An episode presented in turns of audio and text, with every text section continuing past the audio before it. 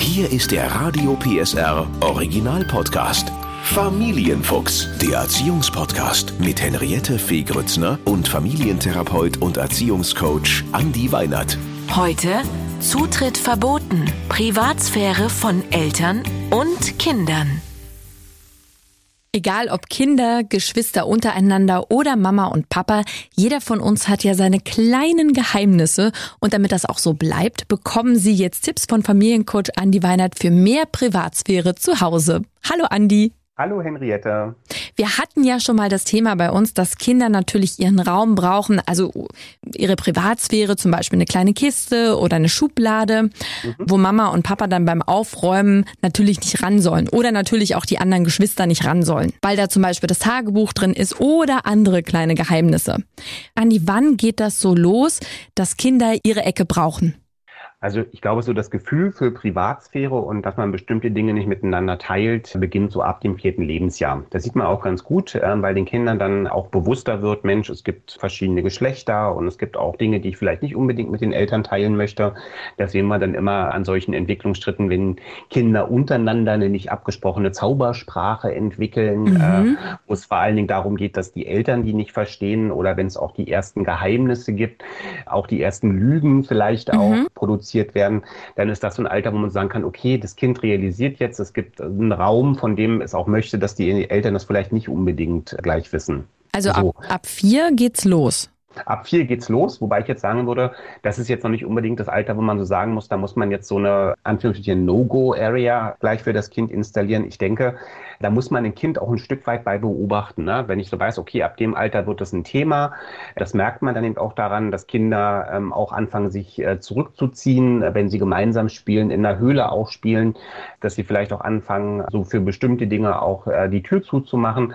Wenn ich solche Signale bekomme, dann merke ich, mein Kind gibt mir Signale, dass es auch einen Wunsch nach Intimität hat. Mhm. Und genau dann, glaube ich, ist es auch wichtig, dass man sich darüber mal zusammen unterhält. Gar nicht so sehr, dass man jetzt einfach sagt, okay, man reagiert darauf intuitiv sondern das Ganze kann man ja dann auch zum Gespräch machen, dass man also auch äh, sagt, okay, wir unterhalten uns mal darüber, dass es das gibt, dass es auch wichtig ist, dass es das gibt, dass das auch unterschiedliche Facetten hat, wenn es darum geht, dass natürlich der Körper eines Kindes dem Kind gehört, dass es auch bestimmte Dinge gibt, wie wenn man auf die Toilette geht, wo Intimität und Scham eine wichtige Rolle spielen, mhm. dass man das Ganze dann eben erweitert und auch die Bedürfnisse als Eltern dann auch formuliert werden, dass man also sagt, guck mal, Du merkst, dass das jetzt selber bei dir auch beginnt. Bei uns ist das genauso. Bei uns ist das schon lange so.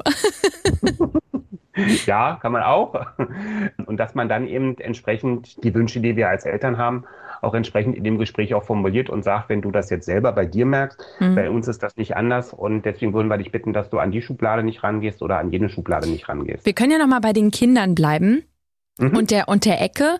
Also ich kann das wirklich nur empfehlen, dass man das macht und dass man vor allem auch durchhält, da nicht reinzugucken, auch wenn das schwer fällt, weil das soll ja wirklich auch eine Vertrauenssache sein, dass diese Schublade oder die Ecke, was auch immer, ähm, dass die natürlich dann auch wirklich nur dem Kind gehört. Allerdings, allerdings sollte man unbedingt besprechen, dass Lebensmittel da nicht reingehören. Richtig, ne? also auch das ist nochmal ein ganz wichtiger Punkt und dass man letztlich auch so ein Stück weit äh, im Rahmen eines, ich sage jetzt mal, Gesamtfamilienkonzeptes auch wieder klar macht, okay, wir wollen das respektieren, aber es gibt bestimmte Regeln, dass da eben zum Beispiel, so wie du schon sagst, äh, keine Lebensmittel reingehören, dass man auch sagt, wenn es Geheimnisse gibt, die jetzt beispielsweise dich auch belasten, über die müssen wir lernen, gemeinsam miteinander zu reden und dass man eben auch sagt, da gehören auch keine Sachen rein, die irgendwie aus anderen Verboten entstanden sind. Ne? Also, mhm. dass man dann sagt, da kommen dann irgendwelche Bildchen rein, die da eigentlich nicht rein sollen. Ja, absolut. Dann haben wir ja das Thema Anklopfen an der Tür. Das ist ja was, wo wir sagen, das würden wir uns vielleicht an der Schlafzimmertür hier und da wünschen. Aber auch äh, ab wann würdest du sagen, gehört sich auch, dass wir Eltern an der Kinderzimmertür anklopfen? Also ich denke, so mit dem Eintritt in die Pubertät ist es ja auch so, dass unsere Kinder zunehmend auch äh, Zeit für sich haben wollen. Und da tut man, glaube ich, ganz gut daran, dass man dann auch äh, tatsächlich auch wieder in einem Gespräch, das man gemeinsam mit dem Jugendlichen dann führt, auch vereinbart, pass auf, wir würden es jetzt ab sofort so machen, dass wir gerne anklopfen und dass man es einmal sozusagen als feste Regel auch im Familienalltag äh, besprochen hat. Jetzt, äh, wenn wir mal davon ausgehen, ne, wir haben ein Kind, dann besprechen wir das mit dem einen Kind. Jetzt gibt's ja aber auch viele, die haben mehrere Kinder unterschiedlichen Alters. Wie können wir denn dafür sorgen, dass äh, Geschwister zu Hause, dass da auch jedes Geschwisterkind trotzdem seinen Rückzugsort und seine Privatsphäre hat? Wie kann man da Regeln zu Hause finden? Das kommt natürlich, wie du sagst, tatsächlich ein bisschen auf das Alter der Geschwisterkinder auch an. Ne? Also von einem Zwei- oder Dreijährigen kann ich das mit Sicherheit nicht erwarten, dass der sich an solche Regeln auch hält. Das ganz Wichtige, glaube ich, ist einmal das Vorleben und wenn es als Regel mal fest definiert wurde, dass man eben gerade so im Übergangszeitfenster von vier bis sieben eben auch miteinander bespricht. Wenn das mal nicht so gut klappt, muss man sich nicht gleich gegenseitig böse sein, sondern mhm. man trainiert das dann miteinander gemeinsam. Man erinnert sich gegenseitig, dass das nicht sein muss. Und dann stellt sich, glaube ich, auch, je nachdem, wie das Alter ist, stellt sich das Ganze irgendwann als eine Familienregel auch zunehmend im Alltag auch ein. Aber das wäre doch auch was für die Familienkonferenz, ne? Zu sagen, genau. übrigens, wir haben jetzt hier neue Regeln. Äh, der, der, weiß weiß ich, der Thomas ist jetzt zwölf geworden, ne? Ab jetzt klopfen wir da alle, wenn wir rein wollen. Genau, und das kann ja auch eine Form eines Geburtstagsgeschenkes sein, wenn man das so als Ritual haben möchte, dass man sagt, ab zwölf haben wir fest bei uns in der Familienplanung drinne dass wir sagen, ab dann akzeptieren wir das, dass ein Zimmertür auch zu sein darf und dass wir da nicht gleich reinstürmen, sondern dass wir dann auch sagen, äh, wir klopfen erstmal und warten 21, 22, bis dann hereingesagt wird. Genau. Und wirklich 21, 22, das Kind muss ja noch die Zeit haben, schnell wegzupacken, was da auch war. genau. Jetzt gibt's ja nicht nur die Kinder, sondern auch die Eltern. Und auch Eltern haben ja so ihre Ecken, wo die Kinder nicht ran sollen. Ähm, jetzt ist für mich natürlich die erste Frage erstmal an dich. Wie würdest du sagen, macht man das? Spricht man mit den Kindern und sagt, passt mal auf, das hier ist so eine Schublade, die ist nur für Mama und Papa, geht da bitte nicht ran? Oder sollte man es lieber ganz gut verstecken, sodass die Kinder es nicht finden? Das kommt tatsächlich auch wieder ein Stück weit auf das Alter drauf an der Kinder. Ne? Also gerade wenn es sehr kleine Kinder sind, die vielleicht noch nicht so richtig äh, absprachenfähig auch sind, würde ich den Eltern immer empfehlen, vielleicht einen Ort zu wählen, von dem ich aufgrund der Höhe oder aufgrund der Lokalisation auch weiß, okay, da wird mein Kind jetzt vielleicht nicht unbedingt auch rankommen. Wenn die Kinder älter werden, ist es sicherlich sinnvoll, ähm, auch nicht jetzt einen bestimmten Ort, von dem ich möchte, dass die Kinder da nicht rangehen, sondern ähm, vielleicht ein Areal auch zu definieren. Also nicht sagen, diese Schublade, weil, weil wir dann wissen, dass die Kinder genau diese Schublade, wo offensichtlich ein großes Geheimnis drin lagert, auf jeden Fall öffnen werden. Genau, das ist immer der, die, die Krux an, äh, sage ich jetzt mal, Verbotszonen, dass natürlich damit die Attraktivität auch steigert. Die ja. Kinder dann wissen wollen, okay, was ist denn da, dass, mhm. das nicht, äh, dass ich da nicht rangehen soll, sodass es also sinnvoller ist zu sagen, okay, die Schubladen im Schlafzimmer, die bleiben einfach auch zu. So. Also nicht nicht, das ist wirklich sehr schlau, weil ich überlege auch, wie wir das machen zu Hause. Und äh, deswegen war ich so gespannt auf deine Antwort. Das macht wirklich Sinn zu sagen, ne, die Schubladen bleiben zu, da gehst du nicht ran. Und nicht diese eine, die ist nicht für dich. genau. Das ist ja, ich meine, es ist ja sogar beim Erwachsenen so, dass man da ja schon merkt, wie es einem unter den Fingern kribbelt und man so denkt, ach, jetzt will ich aber wissen, was da drin ist. Was ist da drin, ja. Die, die Neugier ist da, glaube ich, im Menschen die Begründung dafür. Ja, also ein ganzes Areal auch definieren und tatsächlich ist auch eine ganz interessante Lernerfahrung, die, die man manchmal empfehlen kann, wenn es also auch so darum geht, Grenzen zu tolerieren dass man dem Kind auch die Aufgabe gibt, tatsächlich auch zu sagen, okay, du definierst für dich auch so ein Areal und man bastelt dann gemeinsam miteinander nochmal ein Stoppzeichen, einmal ein Stoppzeichen für die Eltern, mhm. ein Stoppzeichen für die Kinder auch. Und diese gemeinsam gebastelten Stoppzeichen werden dann in dem Areal, also in der Schublade oder in, was man dann sich auch davor überlegt, werden da einfach reingelegt. Die Idee dahinter, das klingt mhm. jetzt erstmal so, dass man denkt, warum empfiehlt der Weinert sowas? ähm, die Idee dahinter ist die, dass sich das äh, durch die Tätigkeit nochmal stärker verankert. Das heißt also, okay. dass die Kinder dadurch, dass sie es bei sich irgendwo platzieren und die Eltern dann auch sozusagen das gleiche Recht haben, das in ihre Schublade oder in ihr Areal zu packen, dass damit auch nochmal eine Verinnerlichung ähm, der Absprache auch stattfindet. Ja, ja, das klingt auf jeden Fall plausibel. Was, wenn sich das Kind trotzdem nicht dran hält und man denkt, hm, was machen denn die kleinen Finger in meiner Schublade? Das kommt natürlich ein bisschen drauf an, was jetzt in dieser Schublade wirklich auch drin ist. Ne? Also das eine ist, glaube ich, das, das war ja gerade schon darüber gesprochen hatte, Verbote aussprechen führen manchmal auch dazu, gerade ähm, im, sagen wir mal, Alter von neun bis 14, dass bestimmte Grenzüberschreitungen damit ja auch provoziert werden. Mhm. Wenn ich weiß, dass das passiert, ich weiß, okay, das ist jetzt vielleicht eine Schublade, das finde ich jetzt nicht schön, dass das Kind das gesehen hat, aber es ist jetzt auch nicht. Ich äh, weiß es, ähm, ich weiß es, Andi. Ich habe die Lösung. Was denn? Man macht da erstmal so eine Mausefalle rein in die Schublade. Und dann und versteckt das eigentlich woanders. So als, als ich wusste, dass du hier nachgucken würdest. Genau, einen Spiegel einfach reinpacken, ne? So, ähm, und mit einem Lippenstift draufschreiben, äh, du Held oder. Genau. Also ich glaube grundsätzlich, wenn solche Regelverstöße begangen werden, dann ist es wichtig, dass man erstmal nochmal darüber spricht, dass das wichtig ist, dass das äh, aus Ausdrucksform von, von einem Intimitäts- und Sicherheitsbestreben ist, ähm, so gut wie die Kinder das eben in dem Moment auch schon verstehen können. Und dass man, wenn man jetzt wirklich sage ich jetzt mal, die Situation hat, dass man sagt, okay, da sollen die Kinder auch, aus welchen Umständen daraus auch immer, gar nicht Zugriff zu haben, dass man sich einfach als Eltern überlegt, okay, wie können wir das sozusagen vom Zugriff der Kinder neben dem, dass wir sagen, du, du, du, geh da nicht ran, auch absichern. Ja, bin jetzt mal ganz klassisch bei einer Idee, die ja vielleicht auch den einen oder anderen beschäftigt, wenn man jetzt irgendwie Jäger ist und man hat Waffen, mhm. dann muss der Waffenfang verschlossen sein. Ja. Und so kann man es jetzt nicht mit anderen Sachen auch machen, dass man einfach sagt, okay, bei bestimmten Dingen, die einfach so jugend- oder kindersensibel sind, dass ich weiß, da kann ich mich gar nicht darauf verlassen, dass ich sage, da gehst du bitte nicht ran. Äh, dann muss man sozusagen für sich selber auch gucken, okay, wie verschließt man es dann vor den Kindern und da bleibt dann meistens nur der abschließbare Schrank. Ja, oder dass man eben sagt, okay, man packt es irgendwo außerhalb der Reichweite, wo Kinder gar nicht hinkommen können, dann in den Keller oder sonst wohin. Jetzt gibt's ja nicht nur die Schublade, es gibt ja auch die Momente, wo man sagt, Eltern wollen auch mal Momente für Gespräche oder auch für Zärtlichkeiten haben. Wie können die sich denn ihren Raum nehmen, ohne die Angst zu haben, oh Gott, gleich geht die Tür auf und vielleicht steht doch jemand drin? Also im Idealfall hat man ja die Situation, dass wenn man, ja, jetzt Intimität lässt sich ja nicht immer planen, äh, Gespräche kann man planen, aber wenn man jetzt merkt, man hat da Lust irgendwie auf mehr, dann vielleicht so ein bisschen guckt, okay, wie ist denn so die, die Rahmensituation?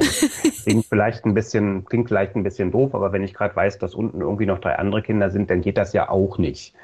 Ja, entsprechend, äh, also auch da erstmal meine Empfehlung zu gucken, wenn man jetzt merkt, okay, man hat diesen Wunsch nach Intimität, dass man da auch guckt, passt das gerade in die Situation und dass man eben nicht diesen Überraschungsmoment provoziert, wo dann die Kinder vielleicht auch genauso überrascht sind, wie man dann selber überrascht auch ist. Mhm. Die Frage danach sozusagen, wie kann ich mir dafür Raum nehmen? Ich glaube, das muss in jedem Familienalltag, muss man das individuell abschätzen. Also ich weiß einfach, es gibt Paare, die wissen, okay, die Kinder schlafen am Wochenende ein bisschen länger, ähm, können sich dann den Raum für Intimität nehmen. Es gibt andere, die haben einen Familienalltag, wo sie wissen, Dienstag ist immer die Oma, ist immer der Oma-Tag, da haben wir die Möglichkeit. Das klingt jetzt zwar, wenn ich das so erzähle, so ein bisschen sehr verplant, aber so ist es eben in den ja. ähm, meisten Familien auch irgendwie, dass man also auch für sich selber guckt, wo ist der Raum, wo wir wirklich Zeit füreinander auch finden können und dass, dass da sozusagen nicht dieses Risikomoment entsteht, in dem man dann also auch sagt, okay, jetzt äh, sorgen wir gegenseitig für Überraschungen. Genau, und im Zweifelsfall kann man ja auch immer noch die Tür abschließen. Das geht auch, aber wenn die Kinder davor stehen und klopfen und sagen, ich habe gerade das Bedürfnis, auf die Toilette zu gehen, dann ist ja meistens auch ja. Da hilft der Schlüssel und das Schloss dann wenig. das stimmt. Also kurzer Checkup, aber natürlich ist es trotzdem wichtig, dass auch Eltern sich ihren Raum nehmen müssen, natürlich aber dann die Situation ja, abchecken, ganz klar. Jetzt haben wir noch einen ganz äh, interessanten Ruhe- und Privatsphäre-Raum, nämlich das Bad. Mhm. Nicht alle Familien haben zwei Bäder, zwei Toiletten, sondern da gibt es diesen einen Raum, wo morgens alle rein wollen, alle wollen fertig werden. Wie kann man am besten dafür sorgen, dass organisieren, dass jeder seine Privatsphäre hat und trotzdem pünktlich morgens fertig ist? Hast du Tipps für die Zeiteinteilung, eine Ampel? Also ich bin sicher, du hast was für uns. Du hast, glaube ich, schon ganz, zwei ganz wesentliche Tipps, hast du gerade ja schon selber in deiner Frage mit drin gehabt. Also ich glaube, das ganz Wesentliche ist, dass man erstmal guckt, wann muss wer auf Arbeit sein. Also tatsächlich ist es so, dass wir bei uns das so gemacht haben, dass wir gesagt haben, wir haben eine Reihenfolge, die ganz wesentlich davon lebt, ähm, dass man guckt, wer muss sozusagen als erstes aus dem Haus, wer als zweites, wer als drittes. Wir haben auch keine festen Zeiten definiert, sondern tatsächlich eben eine Reihenfolge definiert, dass wir gesagt haben, okay, es geht frühmorgens eben mit Mama los, dann kommt Thaddeus und zum Schluss kommt Papa, weil Papa muss am spätesten auf Arbeit sein mhm. und hat die, festen Regeln so nicht. So, und da ist eben tatsächlich auch so, dass zu unserem Ritualen dann letztlich auch dazu zählt, dass wenn die Mama früh morgens dann auch anfängt, dass man dann eben auch sagt, okay, dann ist das Bad quasi zu. In der Zeit ist aber schon organisiert, dass Thaddeus wach wird, dass der schon sozusagen ähm, sein, sein Frühstück bekommt und weiß, okay, gleich muss ich mich fertig machen. Und ich glaube, wenn so ein, so, ein, so ein Takt entsteht, wo man sagt, okay, wir haben so eine feste feste Reihenfolge, dann ist das auch ganz gut. Dann gibt es auch diese Rangeleien nicht, weil was ich immer erlebe, ist, dass es zu diesen Rivalitäten in Bezug mhm. auf das Bad immer dann kommt, wenn es nicht klar abgesprochen ist. Mhm. Ne? Also das so ein Zufallsmoment ist. Mal ist der der Erste, mal ist der der Erste, mal ist der der Erste. Naja, aber und du hast ja auch diese Momente, ne? Also du hast die Reihenfolge und auf einmal äh, erwacht Kind 2 äh, vielleicht früher als geplant und muss auf Toilette und dann duscht aber gerade XY, also der Papa und will nun nicht, dass alle reinkommen. Also das ist, äh, das ist natürlich, ähm, ja, vielleicht nicht immer so einhaltbar, oder? Das ist nicht immer so einhaltbar, aber wenn es diese Situationen gibt, die sind ja erklärbar. Ne? Also was will ich jetzt machen, wenn das Kind früh morgens auf Toilette möchte, dann kann ich ja nicht sagen, du bist erst der Vierte in unserer offenen Liste. ich glaube, dann ist das auch wichtig, dass man die Gelassenheit hat zu sagen, okay, das ist jetzt einfach für den Moment so, dass man aber trotzdem sich an die Reihenfolge dann wieder erinnert und sagt, du, jetzt warst du auf Toilette, ne? aber grundsätzlich haben wir gesagt, Papa ist Nummer zwei in unserer Kette, ja. ich mache mich hier gerade fertig und deswegen Moment nochmal warten, ja, hol dir schon mal dein Frühstück oder guck schon mal, ob du alles in deinem Ranzen irgendwie drin hast, was du für die Schule brauchst. Oder mach dir schon mal Gedanken, was du heute anziehen möchtest, wenn man es nicht den Abend davor gemacht hat. Das heißt also, man sollte immer zum Schluss, wenn es solche besonderen Fälle gibt, immer wieder in die besprochene Reihenfolge zurückkehren. Weil das ist tatsächlich, wie du dann so sagst, ne, ähm, das hat dann immer so dieses Potenzial, wenn das dann alles durcheinander läuft irgendwann, mhm. dann geht es nur noch darum, wer ist der Stärkste, wer ist der Schnellste, ähm, wer hat den ersten Griff zur Zahnbürste. Und das kriegt man, glaube ich, ganz gut hin, wenn man immer sagt, wir haben eigentlich eine feste Reihenfolge, da achten die Eltern auch drauf. Ne? Und wenn es die kleineren Kinder sind, die es vielleicht noch nicht ganz verstanden haben, sicherlich auch eine gute Idee, dass man die Tür dann auch zumacht und sagt, wir haben sozusagen ein rotes und ein grünes Schild, das kann man umdrehen, wenn es an der Türklinke hängt. Mhm. Und dass das Kind doch einfach weiß, okay, ich bin gerade nicht in der Situation, dass ich das Bad unbedingt betreten soll. Aber auch da, ne, wenn das Kind auf Toilette muss, dann muss man ja auch da das Bad öffnen, wenn man nur eins hat und dann äh, auch sagen, okay, wenn du fertig bist, dann wieder raus und dann bist du als nächstes dran oder als übernächstes. Jetzt wissen wir aus Familien mit mehreren Kindern, dass die äh, Kinder natürlich immer dann ins Bad rein müssen. Zum Beispiel, wenn der größere, vielleicht schon Teenie-Bruder nun ausgerechnet äh, sehr lang und sehr ausgiebig seine Haare stylt. Ne? Und oh, ich kann, kann man nicht mal seine Ruhe haben. Und das ist für die Kleinen natürlich trotzdem total interessant, dann in dem Moment diesen kleinen privaten Raum auch zu stören. Das spielt auch mit rein, oder? Also auf der einen Seite, also gerade wenn wir so bei Teenies sind, da würde ich für die Reihenfolge empfehlen, dass man sagt, wenn ich weiß, dass jemand eine nicht so wirklich planbare Zeit hat, dass man die eher nach hinten zerlegt und dass man eben auch guckt, müssen bestimmte Aktivitäten tatsächlich wirklich exklusiv im Bad stattfinden. Mhm. Ja, also bei uns mhm. beispielsweise ist es so, auch Haare ist bei Thaddeus schon ein Thema.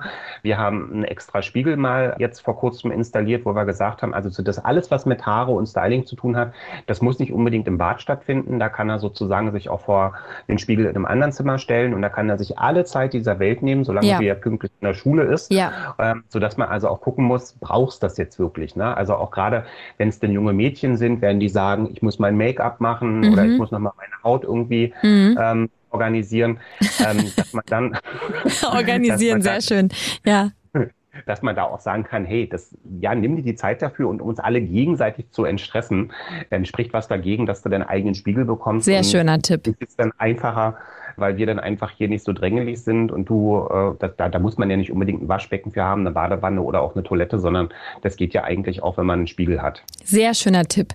Also ähm, mit ein bisschen Organisation klappt das alles mit Gesprächen und Absprachen und dann hat auch jeder zu Hause seine Privatsphäre und seinen kleinen Rückzugsort. Der Podcast rund um Familie, Eltern, Kinder und Erziehung mit Familientherapeut und Erziehungscoach Andi Weinert. Alle Folgen hören Sie in der Mehr PSR App und überall, wo es Podcasts gibt.